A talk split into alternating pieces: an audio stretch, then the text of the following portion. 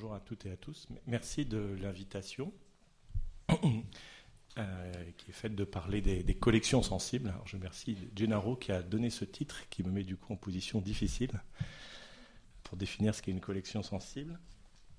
Alors je mets ma, ma présentation. en termes d'éthique, de, déontologie, euh, euh, on discuter du mot. il y a deux, deux sources. Alors peut-être suis-je, comme je suis issu de la spécialité PSTN, bon, le niveau de mon référencement n'est pas le même, mais de, deux séries euh, euh, très intéressantes. House of Cards sur la déontologie politique, si vous avez regardé, qui pose un certain nombre de questions. Et puis dans la saison 3 de The Wire, vous découvrez euh, que même chez les truands, il y a des règles. Euh, je fais référence à cette scène où on ne, tire pas sur quelqu'un qui va à l'église un dimanche matin. Alors, j'arrive pas à trouver mon fichier, je suis désolé. Mais je, le dis avec humour, mais c'est pas inintéressant de voir que voilà, on se pose des questions dans des sphères euh, où ça n'est pas attendu. C'est un peu le sujet de ma de ma communication où je, vais essayer de.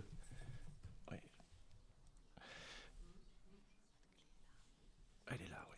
Je vais essayer de, parler. On va commencer par des choses évidentes, notamment du corps et, de l'anatomie, euh, pour aller. Pour aller vers des choses euh, déontologie, voilà. Pour aller vers des choses plus. Euh, enfin, beaucoup moins évidentes, comme par exemple des réflexions qui peuvent s'appliquer à des à des spécimens euh, d'histoire naturelle qui sont plus le domaine dont je m'occupe euh, au sein de l'établissement dont, j'ai la charge. Alors, comme j'étais dans un horaire difficile de la pause euh, postprandiale, c'est-à-dire de sieste, je, voulais, je vais vous parler de trois, trois sujets de loups-garous, de monstres et de créatures indigènes et de sexe. Gennaro m'a dit que c'était pas un problème, qu'on pouvait parler de tout. en fait, derrière la question d'éthique et de déontologie, euh, moi j'ai tendance à confondre les, mots et je fais référence à un philosophe qui s'appelle euh, Peter Singer, un philosophe australien qui, enseigne à, Princeton aujourd'hui. Euh, il se passe quelque chose dans les musées peut appeler la muséification, la neutralisation, et, euh, il y a une espèce de gommage, où en, tout cas on rentre dans un entonnoir où il se passe quelque chose et où les objets changent de statut. J'aime bien confronter deux, citations qui, concernent un objet qui est en peau humaine. Dans le cabinet du roi, donc Jardin des plantes, on est dans les années 1700, 1740, on décrit euh, au numéro 351 une peau humaine et qui est en fait une paire de pantoufles faite avec de la peau humaine préparée selon un procédé. Alors là, on, décline l'objet dans sa matérialité, sel commun, vitriol romain, Alain, qui n'a point détruit le poil de cette peau. Euh, et ces pantoufles sont avec le ceinturon sous le même numéro. Ce qui est intéressant, alors outre le, fait comme ça de neutraliser euh, l'objet, euh, c'est que j'ai trouvé une, référence que je ne connaissais pas euh, au sujet, c'est là où les loups-garous interviennent, c'est que les ceintures en peau humaine sont un talisman contre les loups-garous. Et ça, c'est assez intéressant parce que on voit que dans la, outre l'aspect amusant, c'est que vous voyez que le musée, en tout cas d'Aubenton, en 1740, considère cet objet euh, non pas sous un registre mythologique, culturel large, mais sous un registre strictement descriptif. Et à mon avis, c'est là où ça pose un certain nombre de questions pour tout un tas d'objets que l'on trouve dans les musées.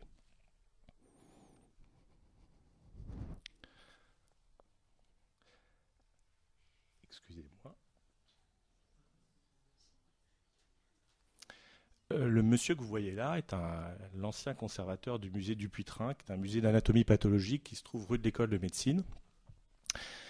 Euh, je n'ai pas voulu vous mettre directement le contenu du musée pour vous préparer à ce que vous allez voir, parce que je veux vous confronter à une forme d'évidence. C'est-à-dire que quand on, euh, le collègue qui présentait les, archives, s'il y avait dans la salle quelqu'un qui reconnaissait sur une image euh, sa grand-mère, par exemple, le choc aurait pu être terrible.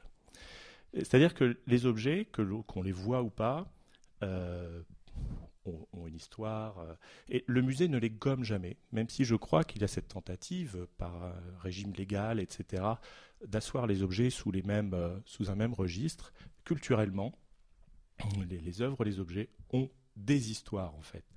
Et ce qui m'intéresse, c'est cet aspect de millefeuille, de cumul des histoires et de voir comment elles s'entrelacent, parfois avec euh, beaucoup de contradictions. Et finalement, là où se place la déontologie, c'est ce que l'on fait euh, de ces histoires et la manière dont on rend compte, euh, je crois, le mieux possible de, ce qu'elles racontent.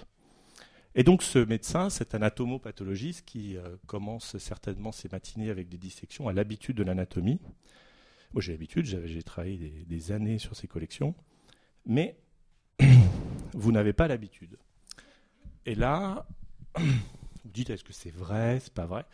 Ce qu'on appelle l'ictiose, hein, c'est des enfants poissons, donc c'est une pathologie euh, pas que dermatologique qui entraîne, euh, qui est létale, qui entraîne la mort, et c'est très impressionnant. Et là, on se dit mais est-ce que ça existe? Moi, j'ai commencé à, travailler sur ces questions et j'ai commencé à réagir sur les questions de collection anatomique parce que des gens m'ont dit mais ça n'existe plus les monstruosités on n'en voit plus, ça n'existe plus, le, progrès de la science, etc. D'abord, c'est pas vrai. Et il est intéressant, j'ai du reste milité pour qu'on conserve des collections anatomiques. Et c'est là où il y a ce rapport de force, c'est-à-dire, je pense qu'il faut faire attention à ce que l'on montre, parce que ces objets sont extrêmement forts. Euh, je pense qu'ils font appel à chacun de nous, à des, émotions euh, ou, en tout cas quelque chose de, fort qui renvoie à des choses profondes. Voilà un gros plan pour vous laisser un peu euh, apprécier.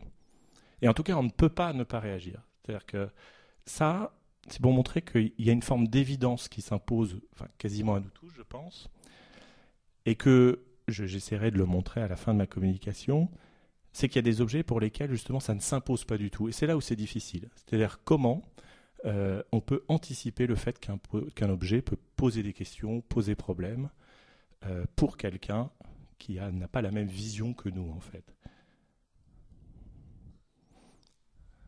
Voilà, notre, on continue notre voyage dans ce musée du Puy-Train que je vous invite à, visiter, mais accrochez-vous. Hein. Ça, c'est un autre. Euh, alors, le musée du Putrin est ouvert au public à peu près tous les après-midi. C'est un musée qui dépend de l'université euh, euh, Paris 6, il me semble. Et là, on est dans un autre registre. On est dans les caves de la maternité de Port-Royal, dans le 13e arrondissement, face à une autre problématique. C'est un musée d'anatomie obstétricale qui conserve euh, des fœtus, des restes humains, de femmes mortes en couche, pour lesquels s'entrelacent tout un tas de questions, notamment le fait que les, corps euh, n'ont pas été, euh, enfin, ont été conservés outre la volonté, par exemple, c'est ce que les archives révèlent, outre la volonté de mère qui réclamait des fœtus.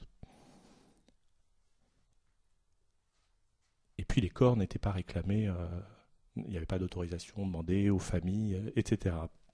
Ce qui est plus intéressant, c'est qu'est-ce que l'on en fait aujourd'hui, en fait? Euh, je ne sais pas si vous avez le souvenir d'un incident de la, du funérarium en fait de l'hôpital Saint-Vincent de Paul, quelques années, qui s'est passé pendant l'été, suite finalement à une espèce de scandale médiatique déclenché au mois de juillet par, par TF1, il me semble, euh, où tout d'un coup, euh, a été décidé par l'inspection générale des affaires sanitaires et sociales de faire la chasse à toutes les collections anatomiques euh, des laboratoires, des hôpitaux, pour, euh, pour les détruire au plus vite et éviter tout scandale. Ce qui est intéressant, et je voudrais rendre hommage au, professeur Papiernik, avec qui j'ai travaillé sur cette collection qui s'appelle le musée Varnier, vous voyez un échantillon, c'est que nous avions à l'époque réuni un groupe de chercheurs euh, sociologues, historiens, praticiens hospitaliers, pour se poser la question en fait de la collection. Et c'est une part, euh, c'est pas du tout une réponse, mais c'était une piste que je trouvais intéressante.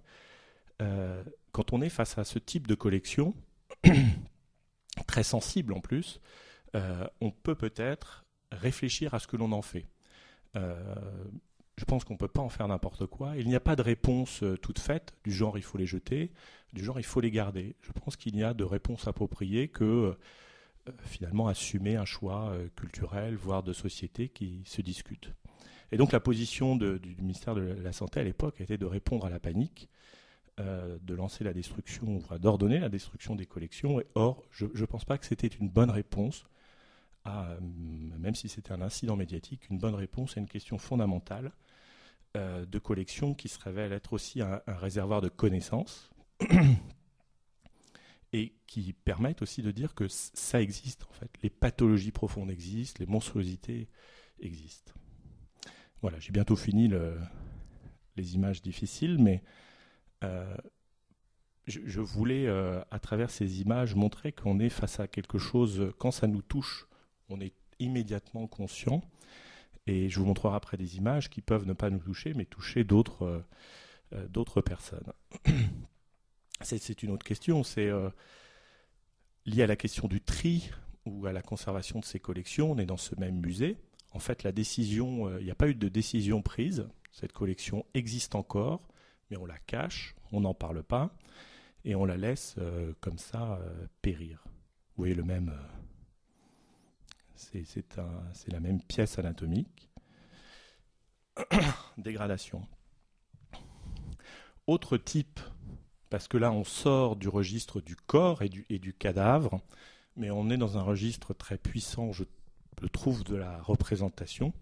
Ce sont des cires anatomiques de la fin du XIXe siècle qui ont été conçues pour enseigner aux médecins euh, le danger de l'utilisation des instruments, en l'occurrence c'est ce qu'on appelle un basiotribe, qui permettait l'extraction euh, des fœtus par la, tête, et qui était beaucoup plus euh, destructrice que salvatrice. Donc, dans le registre des objets, vous voyez, on va du, du corps, de choses très visibles, reconnaissables, comme l'ictiose que je vous montrais. On passe par des parties anatomiques dont on ne sait pas trop ce que c'est. En l'occurrence, là, c'était des utérus. Euh, il y a aussi ces objets intermédiaires. Et là, c'est plus l'image qui, qui frappe que sa matérialité propre. Et c'est ce qui m'invite à passer aux questions plus culturelles.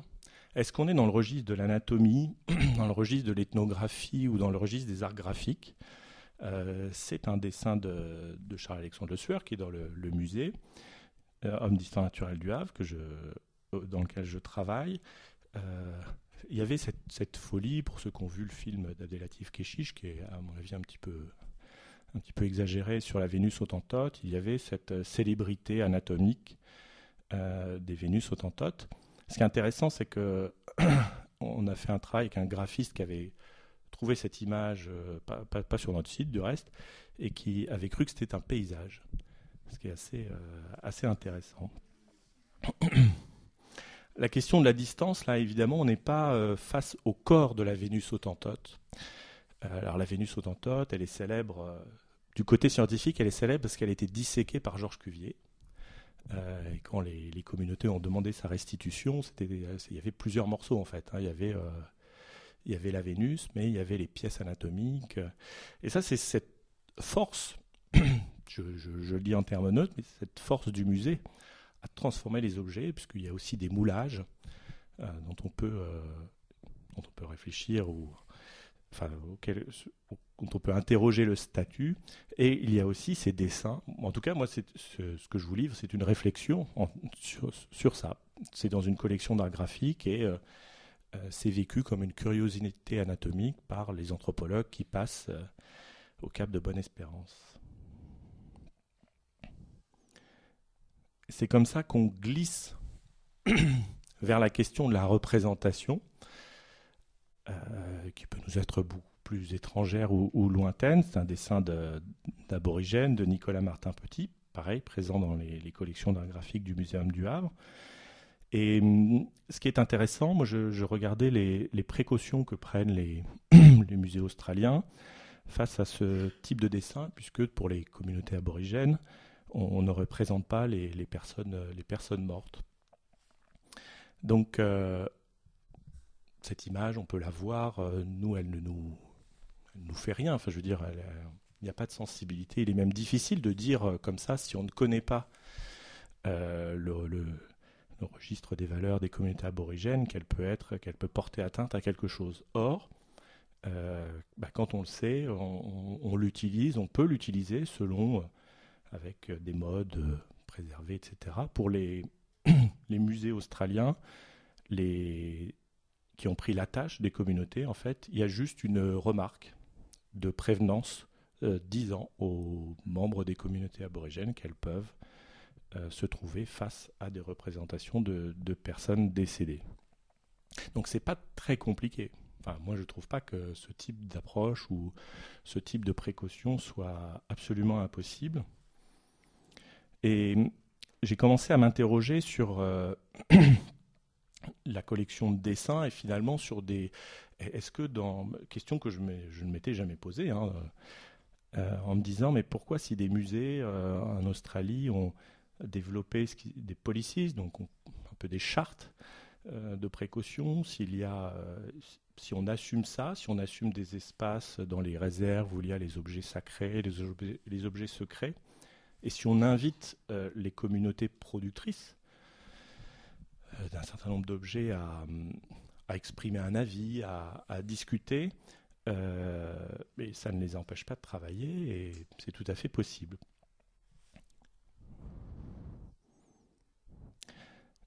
Je mets un autre visage, c'est une représentation d'un tasmanien, où là il y a une couche de valeurs qui s'ajoutent, parce que, outre la question de la représentation d'une personne, euh, d'une personne euh, morte, euh, il y a le fait que pour les, les Tasmaniens, les représentations de ce type, notamment s'il y a des objets, enfin des, artefacts, etc., ont une plus grande importance puisque les, populations tasmaniennes ont été regroupées dans les années 30, isolées sur l'île Flinders et, et détruites.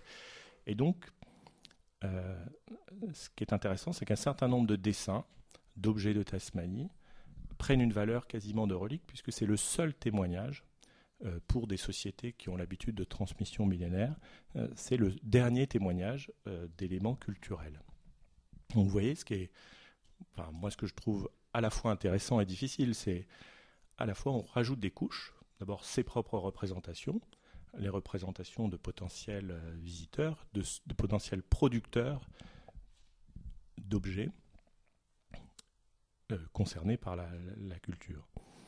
Alors, moi j'ai eu un peu peur, je me suis dit que si je demande aux, communautés aborigènes, euh, qu'est-ce qu'ils vont faire? Est-ce qu'ils vont demander les dessins? Est-ce qu'ils vont nous enquiquiner Et On a tamé un dialogue autour d'un certain nombre d'éléments, enfin de tous les éléments de la collection.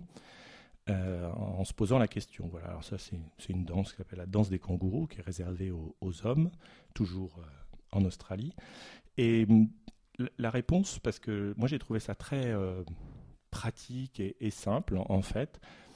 Alors d'abord les communautés ne souhaitent pas récupérer ces dessins, pas du tout. elles souhaitent avoir un accès numérique potentiel. je trouve que c'est intéressant, puis ce sont des collections publiques. Donc c'est presque évident. Et la seule précaution, c'était que euh, il n'y avait aucun problème pour exposer ces dessins en Europe. il y avait une difficulté d'exposition de ces dessins en Australie parce que ce sont des images tabous pour les femmes aborigènes qui ont été euh, initiées. Tabous euh, pour les danses initiatiques comme ça sont des tabous qui étaient encore condamnés à mort en fait. Donc ce sont des tabous très forts. Et moi je crois que j'ai réalisé à ce moment-là que d'abord on ne prenait pas un risque énorme à entamer ce, dialogue avec les communautés. Euh, et ensuite qu'on enrichissait, en tout cas c'était le cas euh, abondamment, on enrichissait en information les collections et qu'on rajoutait une dernière couche qui me paraissait intéressante, parce que ce n'est pas euh, la porte d'entrée à la disparition ou à des questions de propriété. Euh, c'est plutôt une porte ouverte à une autre couche qu'on pourrait qualifier de morale ou de valeur de cet objet pour euh, la, alors c'est pas pas un exemple d'objet ethnographique donc c'est pas un très bon exemple mais de la communauté qui produit en fait hein, qui est placé aussi, qui est bien placé pour, nous, pour expliquer sa culture et rendre compte de ça. Euh, je crois que ce qui est difficile, ce qui rend les choses difficiles dans l'institution ou à cause de l'institution qu'est le, musée, c'est que le musée produit une forme de normes verticales, c'est-à-dire on, on, dit voilà, ça c'est ça.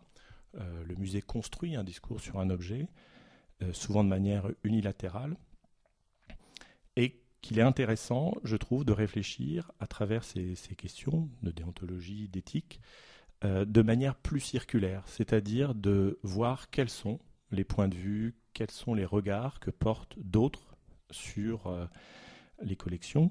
Euh, ça peut être aussi des visiteurs hein, qui peuvent être amenés à, donner aussi un avis. Je pense sur les collections anatomiques que je vous présentais, c'était très, c'était assez intéressant. Moi, j'ai participé à la présentation de, la vitrine des monstres au Muséum de Paris. Alors on me disait, mais ça va choquer les enfants, c'était terrible, etc. Euh, les enfants n'étaient pas choqués en fait. Par contre, les adultes convoquaient euh, les enfants. Ce qui choquait les enfants, c'est qu'il y avait un chat, un chat à deux têtes, et qu'ils euh, voyaient leur chaton. C'était ça. Et donc il faut se méfier, je crois aussi, nous, de la manière dont on impose nos propres représentations sur des sujets aussi sensibles soient-ils. Euh, et par exemple, moi j'avais une prévention, une précaution ou peut-être une crainte euh, par rapport à ce qui pouvait être demandé pour ces objets.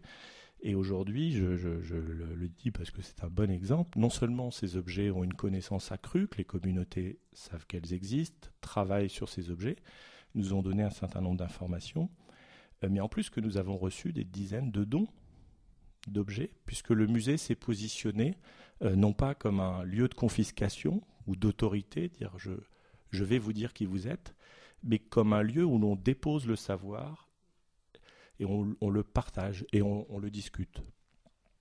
Voilà. Par exemple, sur ce, la, seule précaution qu'on nous a demandé, c'est de ne pas mettre en ligne ce dessin, puisque euh, la mise en ligne faisait en sorte qu'une femme aborigène pouvait le, euh, pouvait tomber dessus et, que ça la, gênait.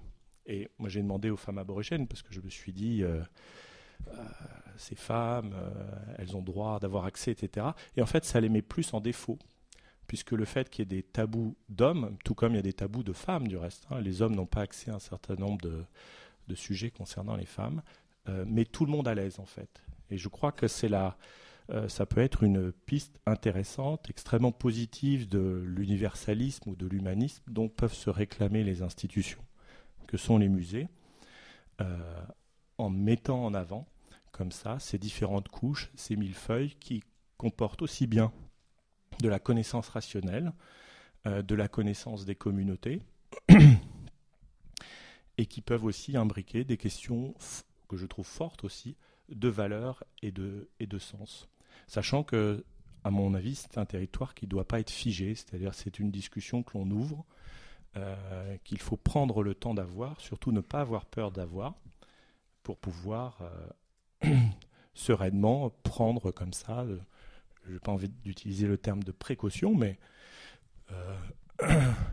j'aime bien le terme de charte, de des musées que j'ai pu, euh, avec lesquels je travaille et qui ont pu mettre ça en place, puisque ça pourrait être dans les projets scientifiques et culturels que l'on instaure comme ça une espèce de volonté de, dialogue, de, euh, de, mise autour d'une table des différents acteurs. Alors, pour essayer de prendre un peu de, distance, là on est dans, le sujet du, du musée, euh, je voudrais convoquer un. si, vous avez envie de lire un, philosophe assez amusant, euh, un petit peu provocateur, j'ai cité son nom, Peter, euh, Peter Singer, qui aujourd'hui s'intéresse énormément à la question des droits de l'enfant et de la libération animale. Euh, moi, ce qui m'a intéressé, c'est qu'il n'a pas pu venir en Allemagne faire des conférences, qu'il y a eu des lobbying, des groupes qui se sont dressés et puis aussi parce qu'il a quand même écrit un traité sur l'éthique du président George Bush. Donc je me suis dit, ce, type est intéressant. Euh, en fait, dans son traité des, guide d'éthique pratique, euh, s'appelle Question d'éthique pratique, c'est publié chez Bayard en, 1997. Euh, ce qui est intéressant, c'est que sont ne prend une précaution vis-à-vis des systèmes de règles. Alors, il, s'oppose aux déontologues en disant que les déontologues réduisent l'éthique à des systèmes de règles. Euh, lui, pour lui, l'éthique, c'est l'éthique, la morale, en fait, il les met au même niveau. Donc sans rentrer dans des sujets, euh, dans des sujets euh, complexes, techniques, ce que je trouve intéressant, c'est qu'il dégage deux formes d'éthique. Une forme de relativisme, parce que dans ce que je vous dis, le débat qui existe sur mais oui, si vous invitez la communauté à dire ce que signifie cet objet, ça s'oppose à la science, parce que les aborigènes, ils sont créationnistes, moi je suis évolutionniste, c'est quand même pas pareil. Quoi c'est pas ça, en fait. Je crois pas que nous soyons dans un système, en tout cas que. Euh, je ne crois pas qu'il y ait d'intérêt pour la connaissance et, la culture à opposer systématiquement les choses, mais la forme de relativisme, c'est finalement euh, euh, considérer, comme le dit Singer, que les coutumes, les croyances agissent sur nous, mais qu'on peut aussi décider d'agir en accord avec elles ou à leur encontre. C'est plus un a priori de prise en compte de l'autre et pas ce que le communautarisme qui veut dire que finalement il suffit qu'il y ait une revendication extérieure pour qu'elle soit prise en compte. Ensuite, il y a la question euh, du subjectivisme ou d'une éthique euh, subjective, euh, où le jugement éthique dépend de la de l'approbation ou du désaccord d'une personne qui juge et non pas là d'un effet plutôt de la société. Parce que j'ai emprunté tout un tas de raccourcis, mais c'est compliqué de savoir par exemple qui est légitime, qui est légitime pour dire que euh, cet objet est secret ou sacré. Euh, de quoi C'est très intéressant du reste parce qu'on mobilise euh, le droit international. On a, mobilisé le droit international pour expliquer que les communautés aborigènes n'étaient pas reconnaissables à un certain titre et donc on pouvait leur elles n'étaient pas légitimes. Et, je pense qu'il faut sortir de ça et la question de l'éthique est plus de l'ordre d'un dialogue ouvert. C'est pour ça que je ne pense pas que la réponse à tout un tas de questions soit dans des règles écrites, euh, mais plutôt dans des formes euh, que je qualifierais molles, euh, d'aide ou d'incitation pour favoriser le dialogue et la, et la confrontation d'idées.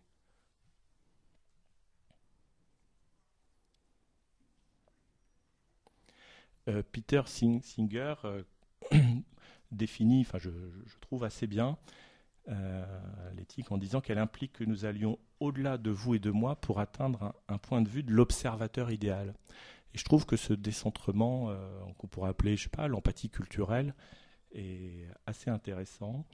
Et il écrit que lorsque je pense de manière éthique, ma préoccupation de voir mes intérêts réalisés doit être étendue à ceux des autres. Et d'où ce, modèle aussi du musée davantage euh, circulaire, davantage fait de liens euh, plus que de tensions et, de, problèmes d'autorité.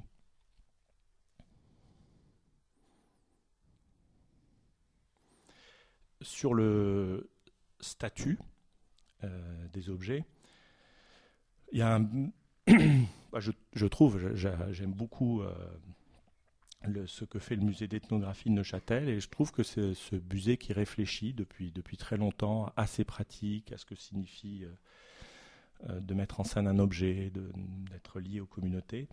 Jean Gabus, dans l'objet témoin, écrivait quelque chose de très intéressant au sujet des, objets de la collection africaine. Ainsi, chaque objet est un instant de vie. Il s'inscrit euh, dans une comptabilité religieuse dont nous, gens de musée, devrions rendre compte. Cet objet n'est jamais dû au hasard, il appartient à un mémorial. Il est témoin de quelque chose et de quelqu'un, individu, technique, forme, fonction et le plus souvent de plusieurs choses à la fois, sinon toutes, et cela à des degrés divers. Et hum, je trouve intéressant aussi que les, pistes, ces questions de déontologie, ces questions de rapport à l'autre, finalement, de, d'interrogation face au regard que peut avoir un visiteur, un usager, ou peut-être ce qui serait encore mieux d'un utilisateur qui est prise et, qui fasse évoluer lui-même aussi les, structures. Euh, voilà, fait du, faire du musée un lieu qui pousse à s'interroger et non pas que l'on se retranche aussi des fois derrière des questions pratiques ou de conservation ou de, d'autorité scientifique et je pense que c'est un enrichissement beaucoup plus qu'une perte. Ensuite, je voudrais conclure sur des choses qui peuvent paraître complètement anecdotiques, où justement on n'est plus du tout dans l'évidence. Euh, c'est sur la question des, animaux naturalisés, c'est très intéressant. Moi, je, alors il peut y avoir des prises de position déontologiques par rapport à la forme d'un animal, est-ce qu'il est représentatif ou pas, mais c'est aussi, euh, moi je l'ai vécu euh, récemment, par rapport au donateur, c'était un zoo qui nous, a, qui nous a donné une dépouille, et en fait, euh, par rapport à la relation que les gens du zoo avaient avec cet animal, et à certaines précautions finalement qu'ils souhaitaient qu'on prenne dans le montage de l'animal, dans la perception que pouvait avoir le public du zoo, etc. Donc c'est pas que des sujets euh, exotiques, lointains, extrêmement problématiques, c'est aussi finalement l'expression d'un dialogue permanent autour de ce que signifient et finalement le, ce que signifient les, objets dont nous avons la, charge euh, dans les musées.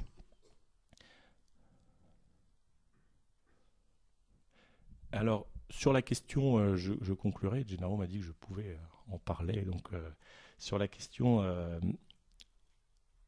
enfin, fondamentale ou problématique aujourd'hui, je trouve, en termes de débat, qui pose des questions euh, d'éthique sur les, restitutions. Euh, j'ai parlé des dessins, mais il y, a, les restitutions de restes humains, il y a la question de restitution d'objets. Euh, je voudrais faire part de mon expérience à la fois auprès des, communautés aborigènes et des, notamment du Sénégal avec lequel je, travaille en ce moment. C'est que hum, le dialogue, je pense qu'on ne peut pas avoir se forger une opinion sans entamer un dialogue. Et jusqu'à présent, moi, je n'ai pas ressenti du tout de perte, euh, de volonté de restitution sans argumentaire fort. Et en tout cas, moi j'ai souhaité que l'on arrime toute discussion ou tout échange avec ces communautés à un projet culturel, en disant euh, on n'est pas dans un enjeu de propriété, on est dans un enjeu de culture, et la question c'est que faisons-nous? Ce qui a été fait a été fait, mais que faisons-nous demain et que faisons-nous de ça?